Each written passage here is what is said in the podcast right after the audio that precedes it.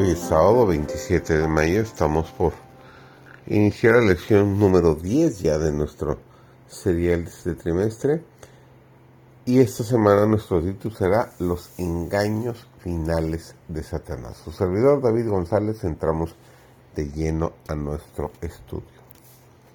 Está por sobrecogernos la lucha final del gran conflicto, cuando con grande potencia y señales y milagros mentirosos y con todo engaño e iniquidad, Satanás obrará para representar falsamente el carácter de Dios, a fin de seducir, como dice Mateo 24, 24, si es posible, aún a los escogidos. Si hubo una vez un pueblo que necesitase un aumento constante de la luz del cielo, es el pueblo que, en este tiempo de peligro, Dios llamó a ser depositario de su santa ley y a vindicar su carácter delante del mundo.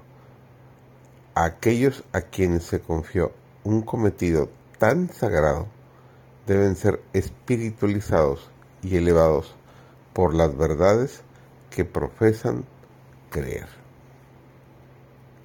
En Juan 17, 19, Jesús dijo, Yo me santifico a mí mismo para que también ellos sean santificados en la verdad. Tu palabra es verdad. Por lo tanto, necesitamos familiarizarnos con la palabra de Dios, estudiarla y practicarla en la vida. Negamos a Jesús como al que quita los pecados del mundo. Si, después de aceptar la verdad, no revelamos al mundo los efectos santificadores de la verdad en nuestro propio carácter.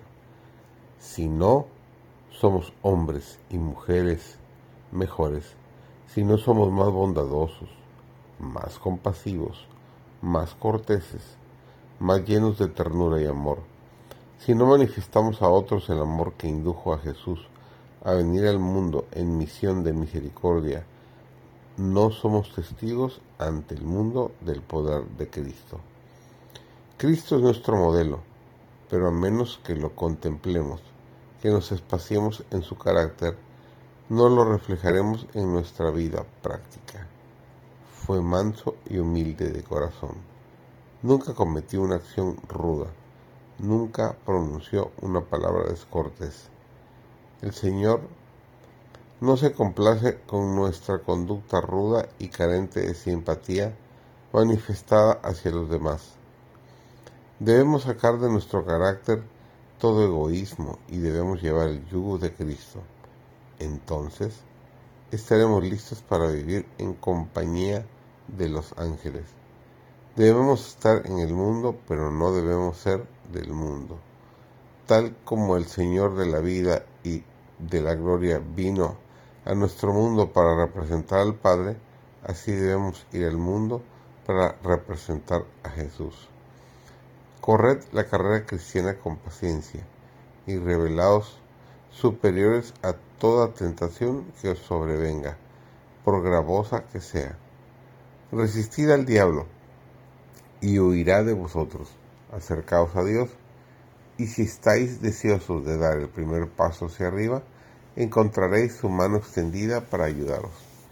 Depende de vosotros individualmente si camináis a la luz del sol de justicia o en las tinieblas del error.